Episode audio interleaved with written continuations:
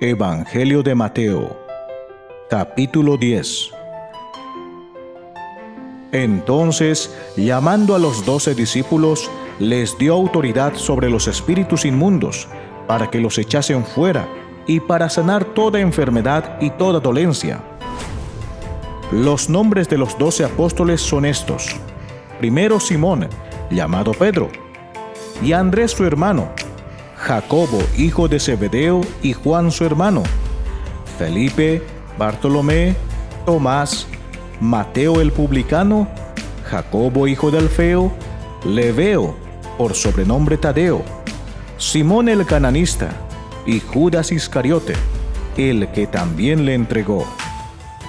A estos doce envió Jesús y les dio instrucciones diciendo, Por camino de gentiles no vayáis y en ciudad de samaritanos no entréis, sino id antes a las ovejas perdidas de la casa de Israel.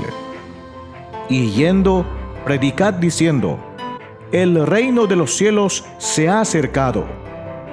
Sanad enfermos, limpiad leprosos, resucitad muertos, echad fuera demonios. De gracia recibisteis, dad de gracia no os proveáis de oro, ni plata, ni cobre en vuestros cintos, ni de alforja para el camino, ni de dos túnicas, ni de calzado, ni de bordón, porque el obrero es digno de su alimento.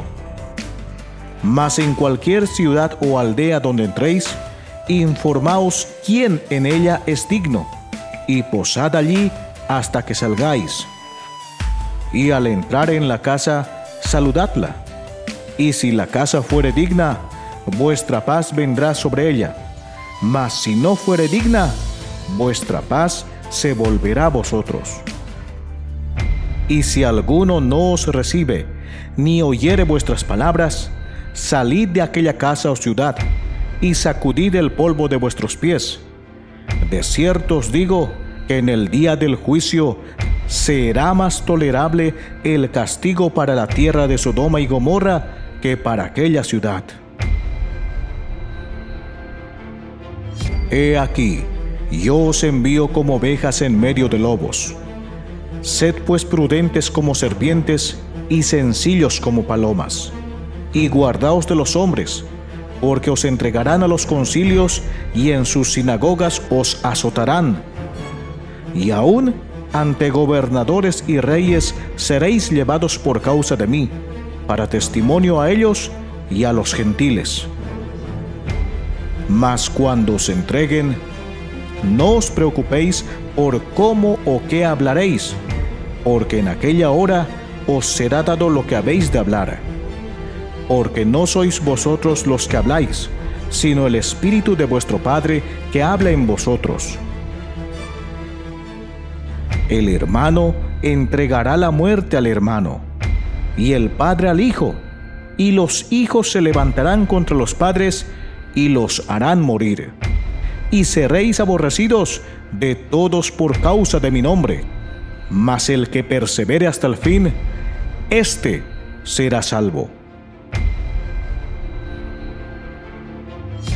Cuando os persigan en esta ciudad, huid a la otra, porque de cierto os digo que no acabaréis de recorrer todas las ciudades de Israel antes que venga el Hijo del Hombre.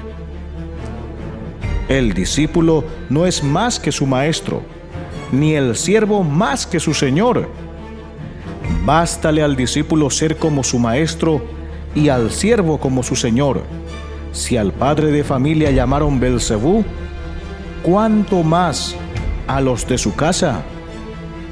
Así que, no los temáis, porque nada hay encubierto que no haya de ser manifestado, ni oculto que no haya de saberse. Lo que os digo en tinieblas, decidlo en la luz, y lo que oís al oído, proclamadlo desde las azoteas.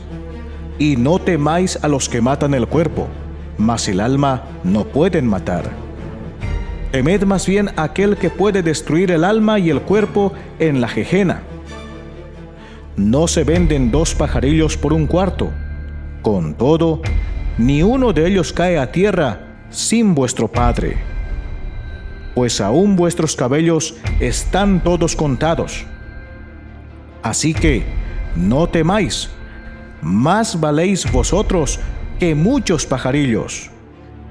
A cualquiera pues que me confiese delante de los hombres, yo también le confesaré delante de mi Padre que está en los cielos.